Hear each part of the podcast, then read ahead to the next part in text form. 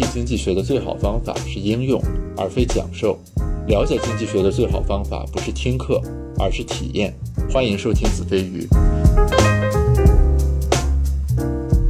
啊，大家好，欢迎收听第一期子非鱼，我是 Gareth。今天和我一起聊天的是羊毛笔啊，他是我的好朋友，也是我的师兄。呃，个人经历非常丰富。他本科是学中国文学专业的，研究生是研究外语文学。但是除了主业之外，他还涉足过餐饮连锁和风险投资。虽然据我了解，做的都不怎么地。这个 欢迎羊毛笔啊，你跟大家打个招呼。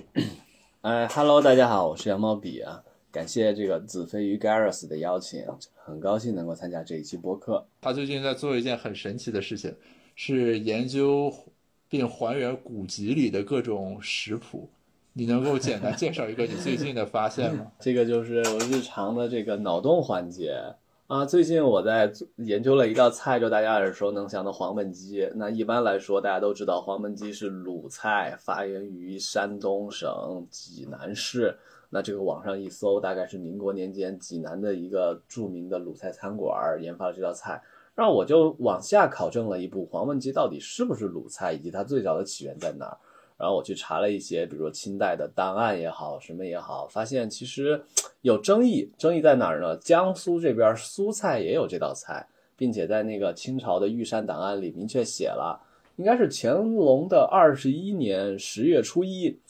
乾隆皇帝在宫中大摆苏宴，明确请江苏的厨子来做饭，其边就吃到了这个黄焖鸡。啊，所以我当时这个小脑洞啊，我自己探究获得了一些自得其乐，并且从古籍中去找更多的菜，还原它更多的一些啊历史真相嘛。你你你这个还原包括你把它做出来吗？呃，包括啊，我不仅考证了它的黄焖鸡有什么不一样的地方。呃，受于这个资料所限，乾隆的那道黄焖鸡我确实没做出来。乾隆黄焖鸡写的很逗，它叫呃黄焖肥鸡豆泡儿啊，我还去搞一搞这个豆泡儿，这个还不太好搞。但是我还原了这个严格的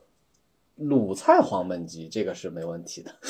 当然难度就低很多了啊。呃，所以我们现在吃的黄焖鸡不是你所说的那个鲁菜黄焖鸡是吗？就是它是有变化的。我们现在当然吃的典型的是是鲁菜黄焖鸡，但是黄焖鸡我想考据的是它最早的起源到底是苏菜还是鲁菜，结果发现有争议，并且后来我还找到了一篇论文，是应该是一篇。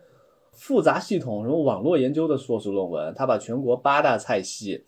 一千五百多种菜里边，把烹饪技法跟调料做了一个统计分析，发现，在什么炒、焖、蒸、煮这种做法里边，从统计来看啊，焖这种烹饪方式确实在鲁菜跟苏菜里边都占据了非常高的比例。那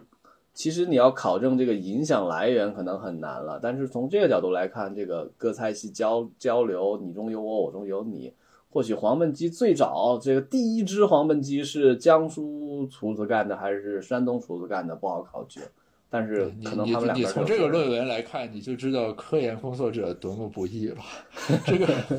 对哦，我看那篇那个八大菜系网络研究，好像还是一个国家社科基金的文章。我我不知道，我我这个回头可以查一下。就是我比较好奇，他是因为他是研究菜系得到了社科基金，还是因为他是复杂系统网络研究？就是如果这个人他是做复杂系统和网络分析，他把这个技术运用到这个菜的这个分析上，这个我还能理解。如果这个社科基金本身就用来资助我国菜系研究的，这个我就感觉比较神奇。呃，可以查一下，我我我我已经我已经有这个这篇文章，应该我记得是云南省，嗯，可以可以去下来，咱们再交流这个话题。对八大菜系的网络研究。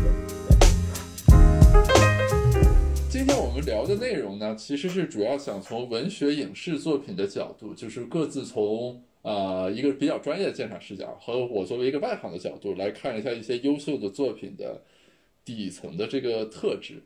就是我，我先从这个发端是什么呢？就是我在看知乎的时候呢，我会发现，就是我们所谓的一些很热的电视剧啊，比如说呃《大明王朝一五六六》《雍正王朝》这种所谓历史正剧啊，还有就《琅琊榜》《庆余年》这种大的 IP 改编的，然后所谓流量演员。来演的这个电视剧，呃，单纯从收视的角度或者评价角度来说，其实都是比较高的。从豆瓣评分、呃播放量等等来看，但是其实观众具体对它的这个呃评价或者说感知，还是会有一些差异。比如说，就我接触到的人来说，做经济学研究或者政治学研究的人，大家普遍会认为《大明王朝一五六六》整个这个啊剧本或者剧情的设计和构思啊，会总体比《琅琊榜》和《庆余年》为代表的这种呃网剧或者说 IP 改编的这种电视剧要高一个层次。然后我我自己抛开专业的角度啊，就是我纯粹从一个观众的角度来说，其实我也有这种类似的感觉。我比较好奇的就是，你从这个中国语言文学和呃外语文学的专业从业者角度，你们如果评价这里面的高下之别的话，你们会有一种什么样的标准或者思考？我理解这个问题啊，就是你们欣赏这《大明王朝一五六六》和《雍正王朝》，觉得它比《琅琊榜》和《庆余年》更好，我觉得你们就已经具备了。像我是歌手里的那种专业听众的水平，然后你说让我从一个文学研究者的视角来看待这几部作品的话，嗯，把你刚才提到的那个权谋宫斗抽离出来，我们从文学理论上说，它属于故事情节的设计嘛？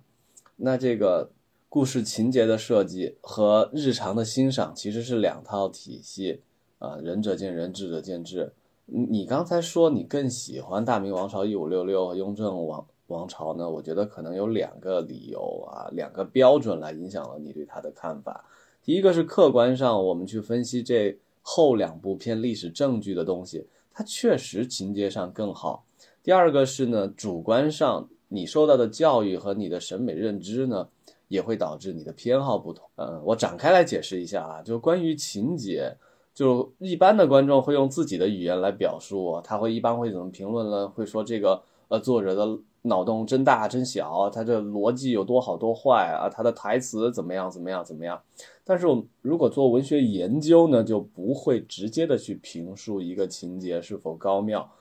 嗯，在文学研究里边有个主题学领域，学者会把情节人物都放到母题的这个里边去进行分类研究。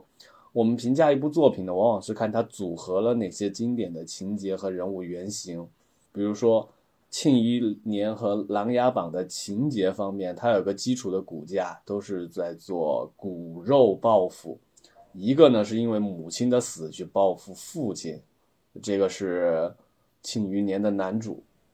一个是因为父亲的死去报复他的舅舅，这个是《琅琊榜》的男主梅长苏，对吧？那在你们的这个视角里面，比如说，就是所谓的这个母题啊，它可能会有很多种。那这些母题本身应该是没有高下之别的，对吧？就是比如说，我一个写骨肉复仇的小说，和一个就大明王朝，我不知道它母题应该算什么。就就母题本身来说，其实是没有高下之别的。对，其实是具体差别还是在于那个所谓的情节的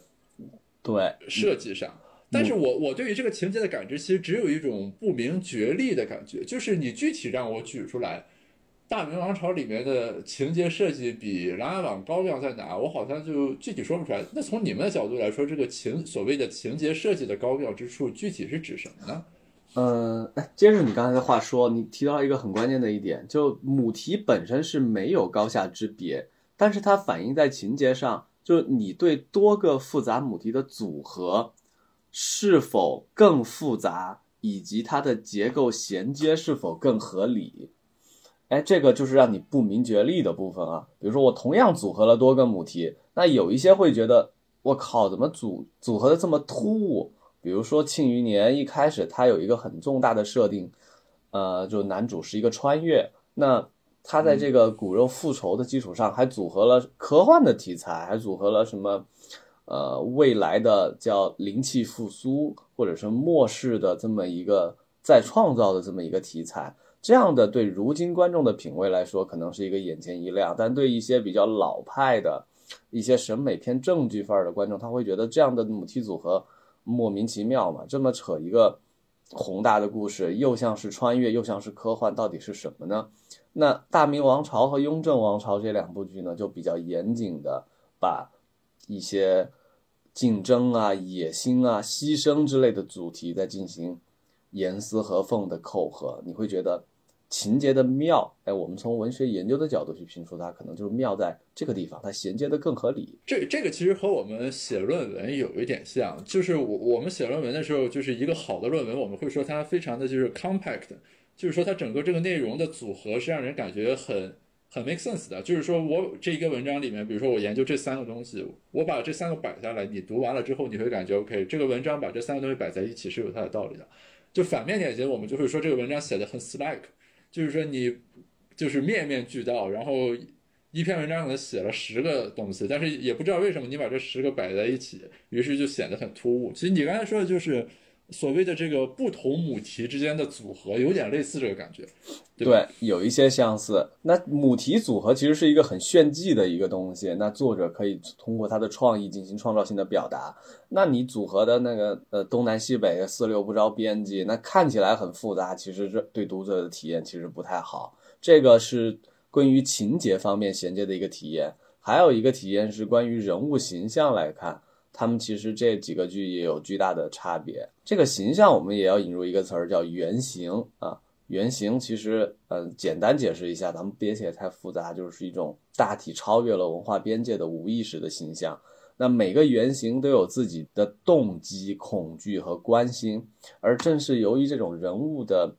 原型来推动了情节的发展。其实我们去看《庆余年》和《琅琊榜》啊，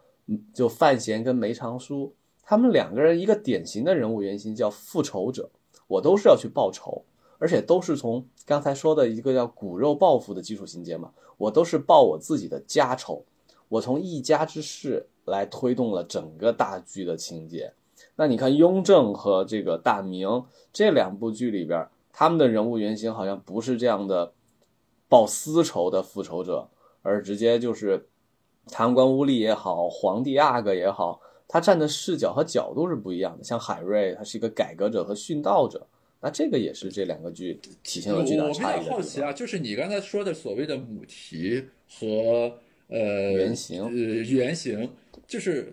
他你们是比如说从创作的角度来说，你们会有一个类似于，就是我们经济学里面有本书叫什么佩尔格雷夫什么大词典，就是他把所有的这个东西破起来了，就是你任何的东西你在这里面查都会找到。那从你们角度来说，你们会有比如说什么一百种母题？啊，二百个原型清单这种东西，然后在创作的时候，你从里面去找，是是这样一个过程吗？嗯，首先是有这样的东西，但是创作者会不会去找，这是他的个人习惯。那从一个研究者来说啊，一定是有的。比如说西方来说啊，写戏剧理论的就很典型的，比如说有个乔治普罗蒂，有个叫三十六种。戏剧理模模式啊，这这个书，但他都还不够出名。那后来像西方好莱坞的那些编剧体系，写了很多什么《救猫咪》《救猫咪二》，就一个编剧该怎么处理戏剧的结构啊。比如说像民间故事，有一本叫《世界民间故事类型学研究》，《世界民间故事类型索引》啊，直接就按照希腊神话的那种模式，把人物抽离成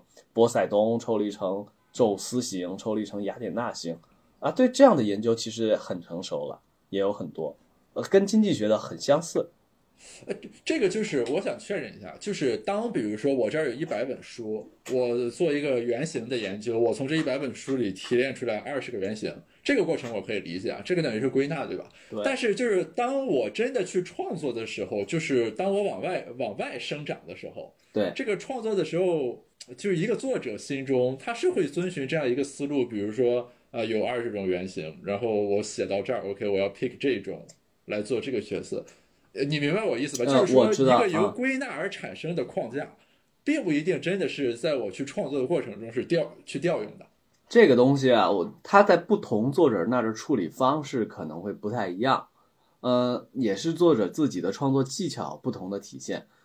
据我所了解啊，就熟练的，比如说像。七八零后的这一代的创作者，他可能大量的学习了西方好莱坞这种成熟的，呃，影视工业啊，或者是小说写作技巧，他可能会在创作之前就先受到这个原型理论的影响，哎，他就知道大概原型是怎么回事儿，有几种原型，他可能在入门阶段啊就会学这玩意儿。那像一些 更才华横溢的，他可能没有受过这种系这种系统化的。理论的教育，他不会去参考这个东西，他是靠自己天才的创作能力和对生活的经验自己去写的。那研究者就在后边狗尾续貂嘛，就是又从他的作品里去抽离出啊，你这个是组合了 A、B、C 三个原型，在创作的过程当中可能是不同的。所以说，嗯，这个和经济学是类似的，就是你后验的视角的一个解释。其实并不是，并不一定是这个东西真正生长的那个过程。嗯，对对这对这个看来就是人文和社科是类似的，就是，有很大的事。后建构性的那种理论，其实就是并不一定真的刻画了这个东西是怎么出来的。呃虽然你事后建构的这个理论可能很漂亮，是的，它具有很强的解释力，但是未必是创作的时候人家就按照这个去指导创作的。就你你刚才提到，就是说，其实庆余年，比如说它在那个组合上，它可能就比大明王朝或者雍正王朝要稍微往前走一步，是在于它引入了一些什么穿越，呃之类的这种这个呃元素，对吧？就让这个东西显得不太一样。我我直观感受来说，它对于这个新的边界拿捏的比较到位，使它落在了大部分人的审美的接受的范围里，就类似于你刚才说的那个呃观众偏好的问题。就是如果比如说它变成了那个什么不能承受的生命之轻，或者什么那个百年孤独，就是比如说那个我知道在文学上可能它是很高超的技法，但是它在审美体验上可能就在大部分人的那个能直接感知的那个偏好之外了，就是。对，嗯，庆余年的火热啊，它可能跟大明王朝和一五六六还除了在你说的那个层面上，还有一个不同之处，它本身是首先是一部畅销书。他在畅销书的维度上，已经通过市场的检验积累了大量的书粉，然后再拍成一个，就他的作者就已经非常熟练的驾驭怎么去生产一部市场买单、观众满意的通俗的呃畅销作品。那再加上影视化的传播，它的受众就叠加的更大。而像大明王朝和雍正王朝都是传统的职业编剧。进行的一个严肃创作，它可能会主题就收束的更深刻一些，再加上没有一个书籍传播的积累过程，它可能选择面就自然就更窄了。这个这个这个抽象来说，等于是生产或者供给端对于消费者需求的把握和迎合的这个问题。哎，对，这个这个你说的很准确，是这样的。他们生产出来作品面向什么样的读者？其实两边的作者心里是有数的。那猫腻就是《庆余年》的作者，他生产的作品可能面向一些更普罗大众一些的读者，而像刘和平，呃，《大明王朝》和《雍正王朝》的这个编剧作者，他可能会更多一些严肃思考，他可能预设的读者就是呃三十五岁以上的这么这么一群人群等等，两边是不同的。但是就是我原先的认知里面啊，就是说就是人的这个偏好就是其实是可能是比较分散化的。比如说大明王朝，他可能就对什么政治历史感兴趣的人，然后喜欢严肃思考的人喜欢看，对吧？然后，有很多那种那个热播的那个网剧，比如说春节期间就是上了好多什么湖南卫视那种，就天天挂在热搜上那种，可能是年轻人或者说怎么样比较喜欢看。我我感觉庆余年在这个方面，就是接着我刚才那个问题，他做的比较好的一点就是他对于呃观众需求的捕捉，就处在了一个尽可能宽广的光谱上。因为我评价一个作品好不好，我有时候会有一个标准，就是我专门看身边的学者或者说做科研的人。因为这部分人通常口味会比较挑剔一点，以及他们时间会比较紧嘛，所以他们不会说我，嗯，浪费时间去看一些那种很乏味的东西。就是我感觉《庆余年》在这个角度上，它这个覆盖好像是很充分的一种覆盖。就是比如说很多经济学家或者呃做什么政治学、社会学研究的这个学者，我关注他们的微博或者公众号的时候，他们也都会提及这个东西。这这是我对《庆余年》呃比较感兴趣一点，就是它的这个穿透力。好像就是，如果说啊，就是一部分观众喜欢大明王朝，一部分观众喜欢庆余年，那这就是一个很平常的事情，对吧？就青菜萝卜各有所爱的故事。但庆余年好像是在某种意义上实现了这种跨越性的这个覆盖，呃是让我比较好奇。哎，这个问题啊，你说这个现象，其实正好就是可以扣到我们刚才说的对不同母题的组合以及对组合衔接的合理性上。那像嗯《庆余年》像这样的作品，它就组合了组合了很多个 fancy 的母题。你看，又有骨肉复仇这样亲情和家庭伦理的部分，那对一般的啊像这个肥皂剧爱好者来说啊，很刺激很过瘾。又组合了科幻，能圈到科幻爱好者；又组合了宫斗和这个烧脑的政治啊，以及这部分又能吸引一些相对高知的这个观众。它的组合面就非常的分散，能击中。更多的人群，而像这个大明王朝和雍正王朝，它就非常的收束，就核心的那几个关联非常的紧密，所以正好就造成了这种现象。不同圈层和不同审美的读者和观众都能带着他自己的期待去欣赏到《庆余年》，而像那种对政治和宫斗有更高需求的那样的观众啊，他在看《大明王朝》的时候，他会觉得更过瘾，因为这几个母题组合的更紧密、更好。这个解释其实是比较有意思的，因为就是在我们学科的角度来说，我们认为那种最廉价或者最 cheap 的一种观点，就叫做人的偏好不同，就是说这个人喜欢这个，那个人喜欢这个，于是就这样了。就我们认为你如果这样的话，其实你就等于什么都没说嘛，就每个人喜欢都是不一样的。但是如果从供给端的角度来说，从母题这种组合的角度去剖析这个东西所得出来的这个观点，我觉得是更有说服力的。这个其实我是。很有感触的，但是就是对比《庆余年》和《大明王朝》，就是他们两个剧，其实，在就我们经济学里面有个观点叫做 extensive margin 和 intensive margin，就是集约边际和这个什么扩展边际，你就可以理解为宽度和深度。就是《庆余年》，我的感觉就是说，它在这个覆盖范围上确实是有它的独特优势的。但是，就是如果说我们要对这个东西进行反复的观看和思考的话，其实就是大明王朝的深度还是会体现出来。就知乎上有一个专栏，就有一个人写了个专栏叫“图解电视剧”，就是专门一集一集的把这个大明王朝，就是其中的每一个这个利益纠纷点全都给写出来，然后去分析。就是你比如说，如果是从这种审视的视角来看的话，庆余年可能就不一定能够承受啊这种呃视域下的那种呃检验和剖析了。就对，正如你刚才说的这个深度和宽度。那《庆余年》一开始能给人一个我的格局非常宏大的这种震撼，但是你要把它拆开，像工艺品那么去打磨，会发现它未必是那么的精确和值得琢磨。而且还有一点是它的生产过程当中，我们从倒腾到这个文学作品产生的源头上，《庆余年》是什么形态呢？是连载，呃，每天这个作者写两到三章，一章，嗯，比如说几千字、六千字也好，四千字也好。那连载的作品，它在网上连载了三两到三年，积累了大量的读者和人气。但连载的过程当中呢，难免就会出现剧情的松散以及前后的这个无有 bug 的地方。那像专业编剧刘和平在处理这个《大明王朝》的时候，那就把自己关起来，找个山清水秀的地方，一股脑的一次性生产出一个严丝合缝的作品。从生产的过程来说，两边也是有差别的啊。那这个。这个应该叫什么？就是刘和平这个属于一次性博弈，庆余年这个应该叫动态博弈，在我们这个角度视角来看。但是庆余年这个东西它很 tricky 的点在于，呃，我在写的过程中，读者读的过程中，其实我作为作者会不断的收到来自读者的 feedback，对吧？对，会。但是你是不是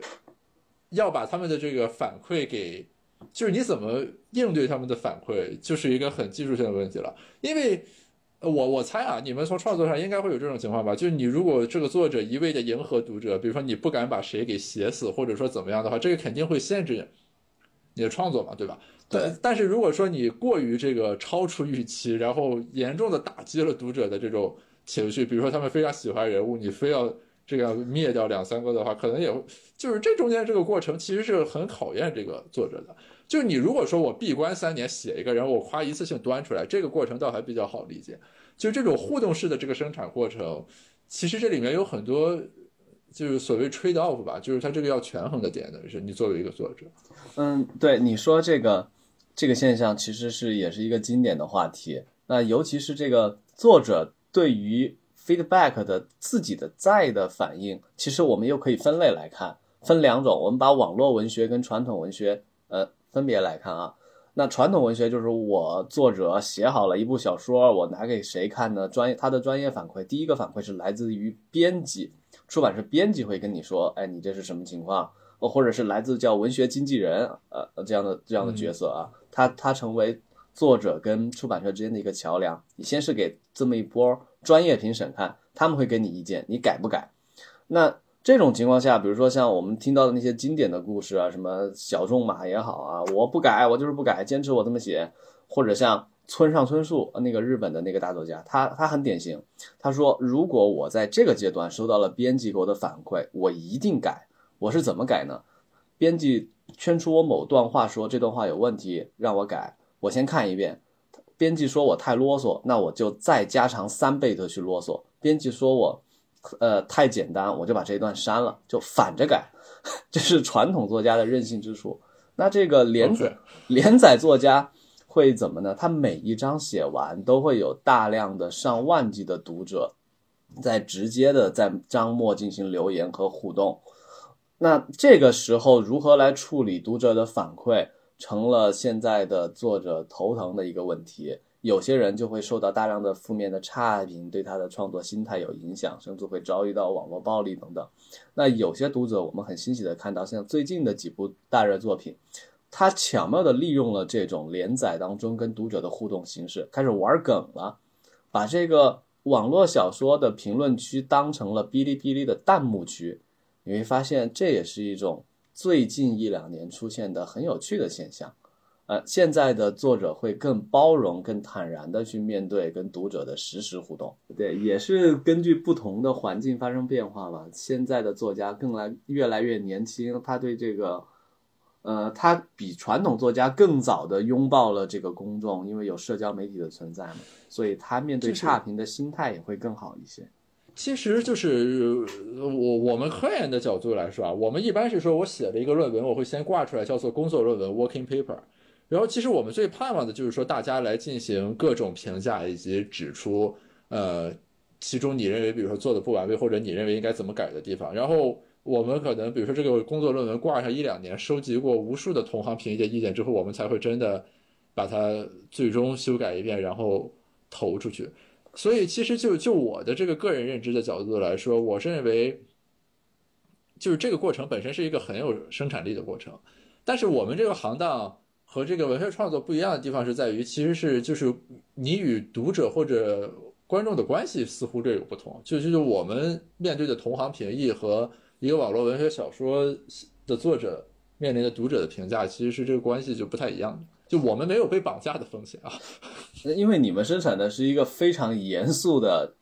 智力结晶，这个跟一般的消费品还是不一样。哎，我好奇一点呢，是工作论文挂出来之后，这个知识产权的问题你们怎么看呢？不会被这个有抄袭或者谁抢发的风险？因为因为就是你工作论文挂出来之后，就是大家都是可以看到的，以及你在网上是有时间戳的嘛。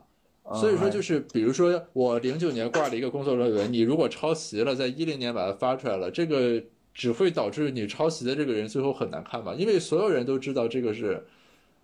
呃，就是这是另一个人之前已经挂出来，但是就是这个取决于不同的学术环境啊。中国目前这方面就比较糟糕，所以中文的文章没有人挂工作论文，只有只有人挂英文的。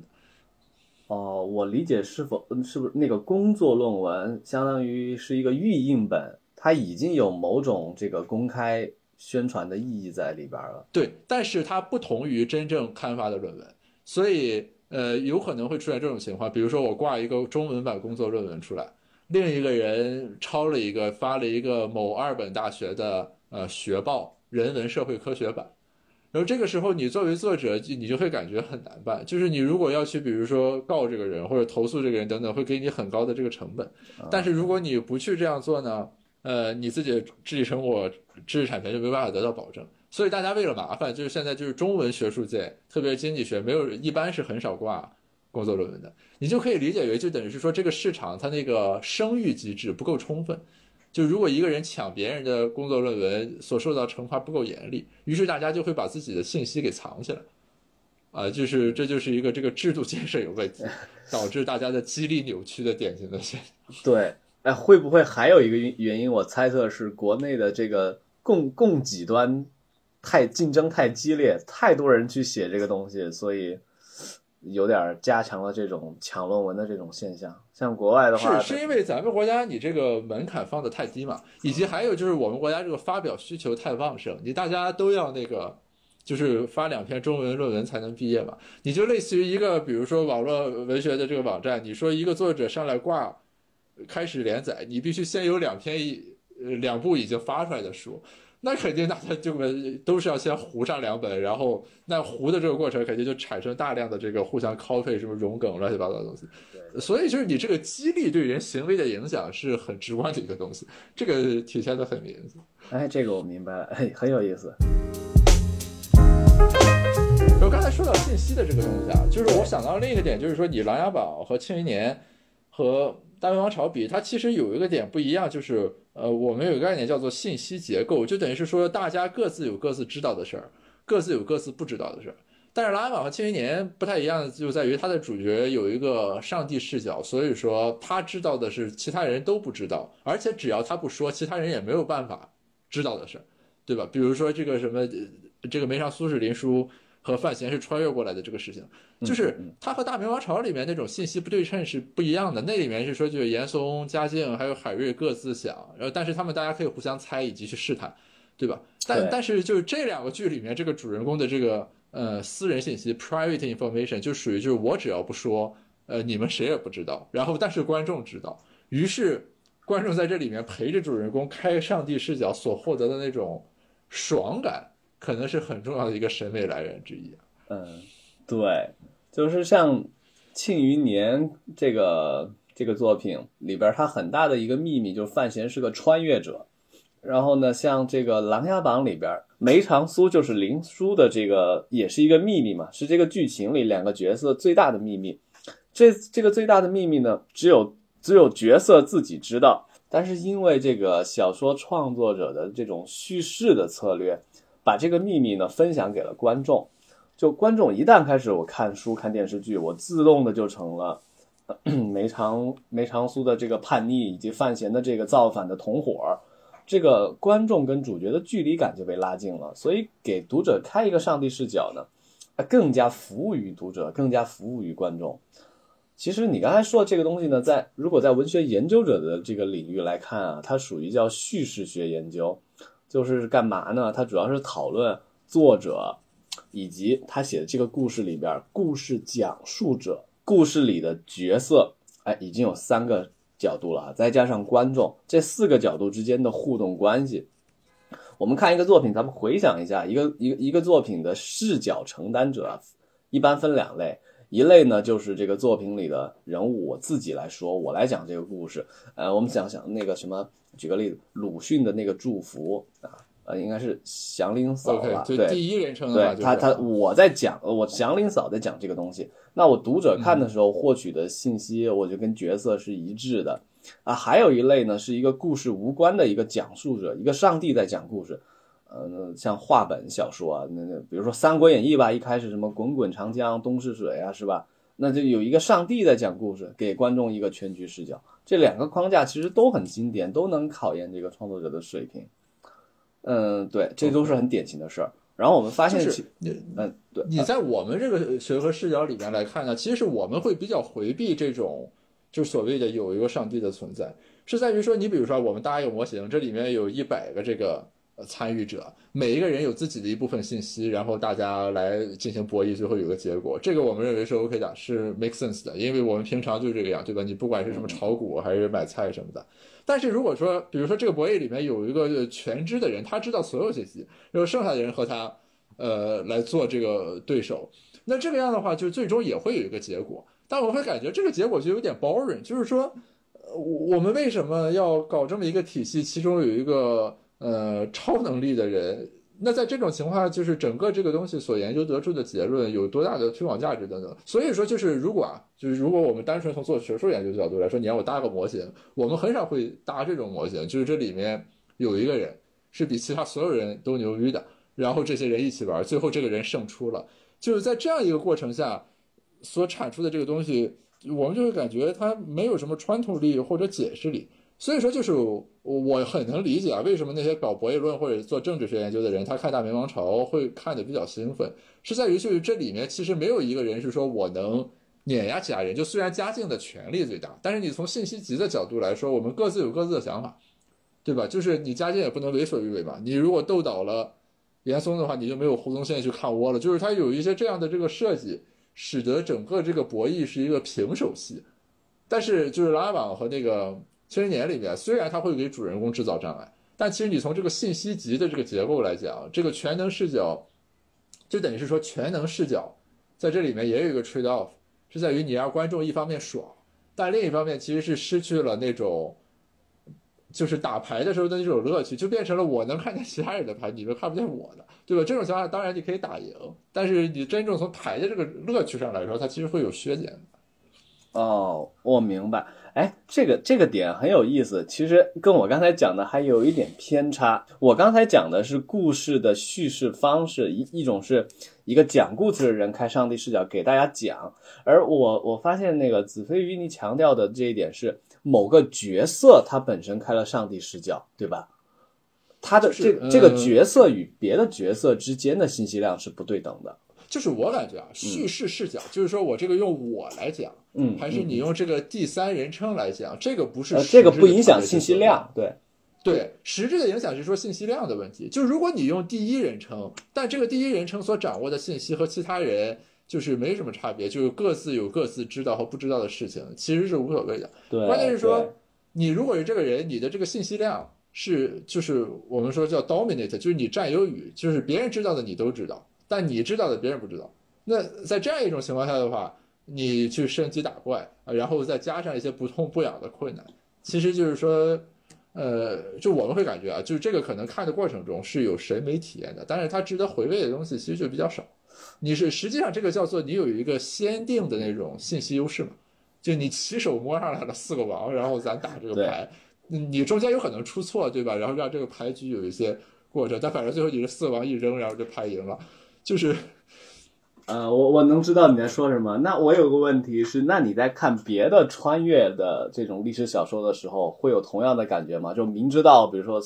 呃，公元一一零七八年要发生个什么事儿了，作者在公元一零七三年，我我还有五年，我该怎么办？那种爽感，跟我已知全部信息的那种无畏感能抵消吗？就是其实是这样的，就是说我读穿越相关的文学的时候。我的一个评价标准是说，穿越在这个小说里面到底扮演了一个什么样的角色或者多重的戏码？就是我们在比如说经济学里面，你讨论问题的时候，你肯定要有一些假设，对吧？这个时候我们就会区分这个假设叫做关键假设和非关键假设。对，比如说今天咱讨论这个苹果的价格和苹果消费量之间的关系，OK，就三块钱五块钱的苹果卖的怎么样？这个时候你比如说我假设苹果是方的，或者我假设苹果是紫色的。就这个假设可能很 ridiculous，呃，就是很荒谬，但是无所谓，因为它对我们讨论的话题没有影响。OK，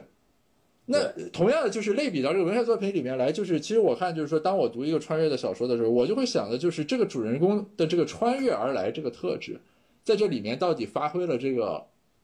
多大的这个作用？你如果啊，就是我穿越过来这个人。特点就在于，因为我知道这所有的事情，所以任何一个东西我都未卜先知。这事儿一要来，我就先跑了。这个地方我知道这儿要发生什么，我把它给抹了。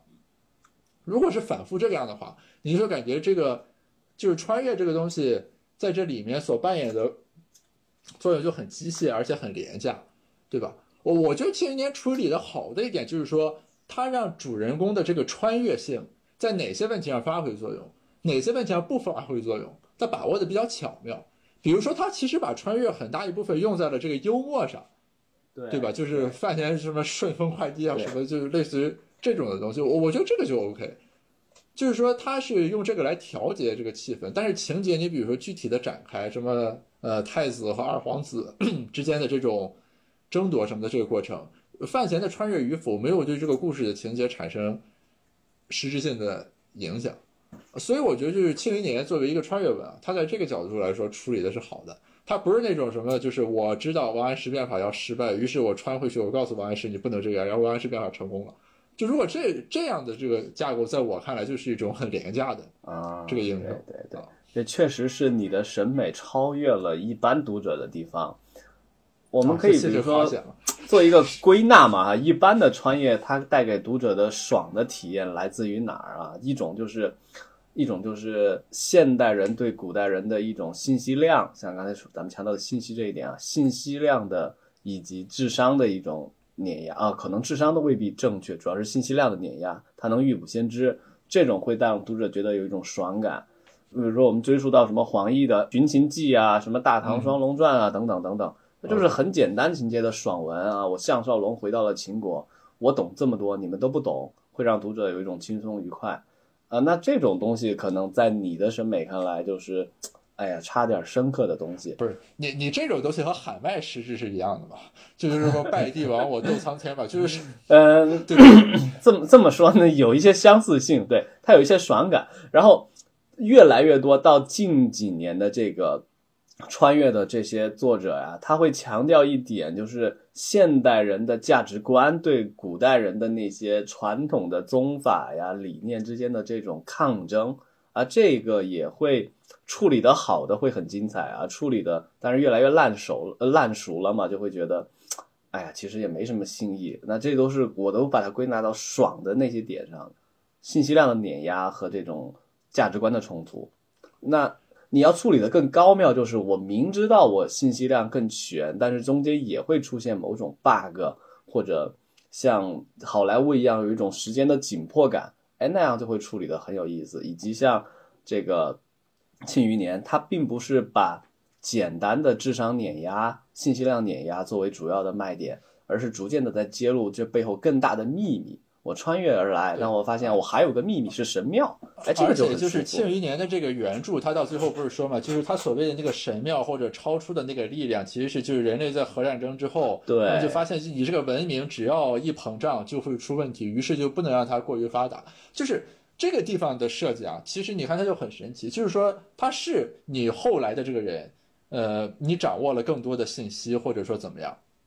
？OK，但是这个地方其实它是有一种结构性的无奈或者悲哀的，就是虽然啊我是更超前的文明，但是我没有办法解决这种系统性的问题，就是一旦文明过于发达，就会走向自我毁灭。于是，一个更超前的文明在这里能做的，其实反倒是一种很负面的角色，就是我不能让它过于发展。而这种动机并不是在于说我想统治你们或者凌驾你们，而是他发现了就是这种所谓的这种轮回性的毁灭是不可避免的，于是我只能让你不要到达这个临界点。就是你你在这种情况下，七十年的这个穿越所揭示出来的，其实就是带有一定深度的这种反思性的东西了，对吧？它就不单纯是说因为穿越所带来的爽感了。这个是我读到最后那个地方的时候，我感觉啊，就七十年虽然它是。网络文学了，然后，但它的作者在这种问题的这个建构性上，其实就比其他的要高出一筹。你你就好像我们写一个论文，你这个论文大家会怎么样感觉？你有深刻有洞见，就说你揭示出来的那个东西，就是你找出了一种固有的这种矛盾性，对吧？你把它给揭示出来了，这个是不可避免的。但我们认识到它啊，或许会对我们有所帮助，就是这样一种感觉。所以我我读《庆余年》读到最后的时候，其实。带给我的审美体验还是很好的。对，就是虽然他在中间，比如说他在穿越什么那个背唐诗了，就是这种凡是穿越都要调用的这个情节，但总体来说，我觉得猫腻的所谓的穿越的这个架构其实是多了一些思考啊，就除了文学技法上和情节上的需要之外，这也是他比同类的网络作家更优秀的一个原因嘛。他带着更多的这种面向哲学、面向人类宏大未来的这种思考，而不是简单的那种。给你透露一个很低廉的一个一个快感。还还有什么作家是与猫腻类似的吗？在这一点上？嗯，这个我就不敢说，我觉得说出来会被喷。对，猫猫腻在这个网络作家圈里一个典型的标签叫文青啊，他是一个文艺青年，这是他区别于。唐家三少啊，等等诸如的些一个一个典型的特点。那那那种文青再解释一下是指什么呢？就是，比如唐家三少眼中的猫腻会是什么感觉？就是无病呻吟是吧？或者就我们都是写爽文的，你非要加上一些文明的反思？呃，可能会这样。对，比如说像唐家三少写的文章，他就非常的，我觉得有好莱坞工业化的那那种特质，我非常的结构化、流程化。那我一定是每三章之后主角遇到一个小坎坷，每五章之后会打一个大 boss，每十章我一个十八级的主角一定要挑战一个三十级的敌人，他非常的这样的东西。那有这这在我们学科就叫 paper machine，也有这种人，就一个论文拿过来，第一部分引言，第二部分讲这个，第三部分这个，反正夸一夸，然后呃，比如说计量分析，一共有五步，我全给你摆在这儿啊，就是。我我个人来说，我其实不太喜欢读那种论文，但那种论文有一个好处是它可以让你读得很快，嗯，就是说，对，呃，就小说应该也是类似，对吧？就这个一拿过来，你一看大概就知道这个在哪儿，我会看到什么。呃，如果你有很明确的我就想看的东西，那其实你可以很便捷的找到那个东西，然后来读。你我如果读者带着一个期待，我就想看一个少年成长逆逆天打败所有坏人的故事，那去。阅读唐家三少的几乎每部作品都在诠释这一句话。那而猫腻来说，它会更多带入一些对人本身的关怀来说，它会比一般的网络作家想得更远一些。然后它的遣词造句也好，它的文笔也好，更加的更加的细致一点。相比于其他的同类作家来说，所以它被封为文青派。那这就是像猫腻的一个典型特征。那同样说到文青，还有一个代表的网络作家叫烽火戏诸侯，对他也有很多很多作品。这个名字对，然后他跟猫腻贴上了相近的标签。然后，比如他的知名作品，比如说已完结的像《雪中悍刀行》，对，正在连载的，比如说像名字我听对正在连载的像《剑来》。啊，前几本的，比如说像什么陈二狗的《妖孽人生》等等，但嗯，我他的作品跟猫腻的相似性就在于文笔以及对人性的那种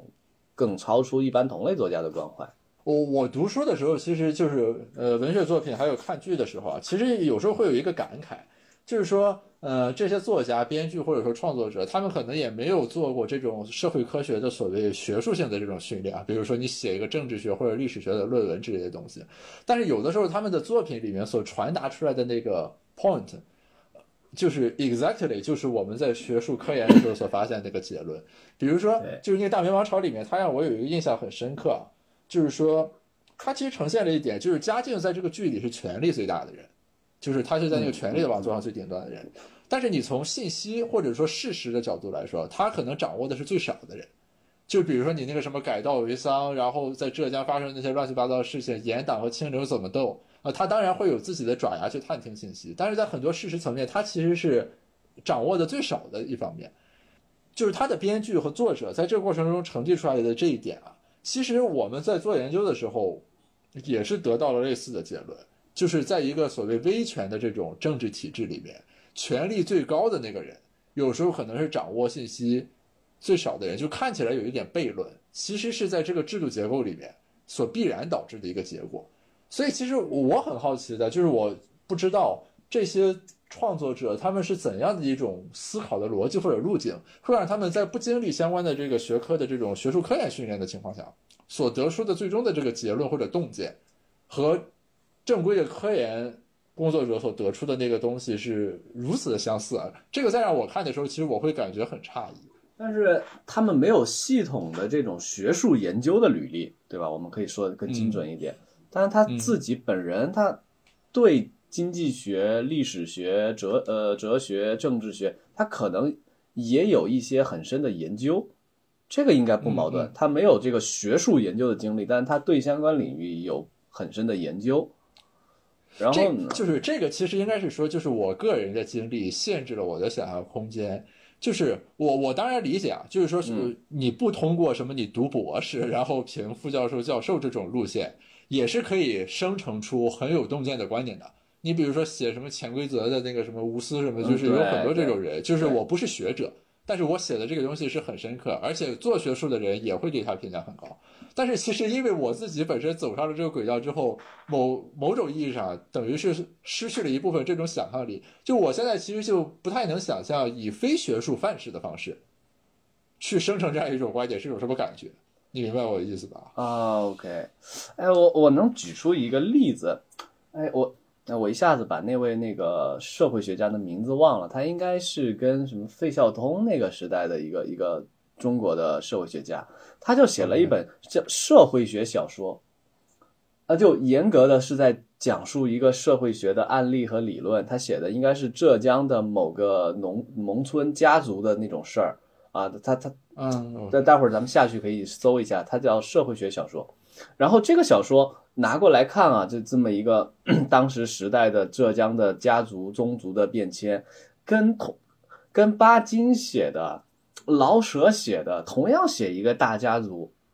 哎，一个精彩的故事。你要从里边去读社会学的东西出来，还是你去看一个社会学家写的一个家族的故事？那你可能从审美上你会有不同的体验，那你从学术收获上，你可能也带着自己不同的预期去读嘛，读出来感觉也是不一样的。就是我我的一个直观感受就是。呃，人文社科还有什么文学艺术创作这些东西，它在广义上啊，就在最最终极的方法论或者审美的那种区别上，其实应该是有共通之处的。虽然我现在没有办法用语言把它刻画出来，因为我其实不止一次有这种感受。比如说，我和我导师我们读《史记》的时候，读司马迁写《霍之列传》，等等等等那个东西，就司马迁肯定和经济学或者政治学完全没有任何关系嘛。但是就你从他那个东西所传递出来的，比如说他写《霍之列传》的时候，对于那种经济的这个理解啊，你就会感觉就是他和后来的这个很多东西都是很共通的。就是当我比如说在读《国富论》的时候和读《霍职列传》的时候，就是它里面会有一些东西其实产生共鸣。就这个可能有点玄学了，我暂时没有办法把它很准确的表述出来，但可能跟你刚才说的那个也是类似的，就是说什么文学、艺术创作，然后经济学、政治学、历史学研究，或者说爱好者，呃，加上哲学的一些方法所做的一些这样一种探讨。就是如果你的那个审美品味在那个 level 上的话，它有一些那种底层的这个共性，但很难言说。或许下次我可以找一个什么搞什么。科学、科学哲学之类的这个人来给我们分析一下这个。哎，对，哎，其实刚才就补充司马迁那一点啊，你你说像司马迁写的这本流传千年的《史记》，呃，我们是把它当成一个文学家或者一个历史学的这么一个巨擘来看嘛。但是你你要说他一一点政治学和经济学的东西，这学科这个是我觉得是后是现代的一个概念嘛？那。司马迁是从是当过官的呀，他对政治是有了解的呀，对对吧？就是经济学是后来产生的，但是经济学的这种思考的工具或者方法，可能就是上古时代就有了，对吧？就就又回到刚才说的，就是你把它那个 formalize 下来的这个过程是后演的嘛？对，嗯嗯，对，呃，就是呃，我们还是回到刚才举的那两部作品上，我们拿个具体作品去看，比如说像大明王朝刚才说的啊，嘉靖，呃，符合这个理论。威权体制下，权力最大的那个人信息最少。你要说这个刘和平，他这个作家，他他是否去读了经济学论文？我觉得他可能没有，但他肯定就是在历史学和社会学、政治学肯定专注，应该去研究了一大堆才能写出来。我看过一个他自己对他创作的一个经验谈，啊，他是这么说的，他自己就说，他希望给电视剧带来一些哲学上的思考，甚至我就用哲学理念来打造人物。他试图去找一些人类本质的东西，比如说他写这个雍正的时候，他就表达出我写的是帝王是历史上最大的奴隶；他写嘉靖，他就想表达帝王是历史上最大的囚徒；他写那个梁经纶，就想表达知识分子我选择了不能再选择这么一个窘境。他都是用历史在思考，用哲学来思考他要塑造这些角色。所以像你刚才说的这种共通性。其实，在文学也好，哲学也好，历史学、经济学，其实底层那种对人类共同的关怀啊，应该一定是有一些一致性的。就是这个比较遗憾有一点在哪儿呢？是说，就是因为学术论文的写作，你其实是要把一个东西的这个过程比较明确的全都呈现出来的。但是文学作品的创作呢，我们很多时候只能拿到一个最终的这个产品。就是假如说啊，刘和平能够像路遥，就是。路遥写完《平凡的世界》，他有一个那个他的创作手记，对吧？叫什么？早晨从中午开始，就是如果能有一个这个东西啊，我我是会非常愿意读的。就是我最大的好奇，其实就在于，就是你刚才说的刘和平的那种观点，比如说帝王是封建时代最大的奴隶这种东西，是他经过了怎样的阅读和思考，然后在一种什么样的情况下，会让这个东西产生出来？因为最终他呈现给我们的这个产品，我们是呃能够 get 到他想传达的这个点。但是我我从研究的角度来说，其实我最大的好奇是说，他的这个 idea 是怎么出来的啊？如果能习得这个技能，对吧？可能对于我们发论文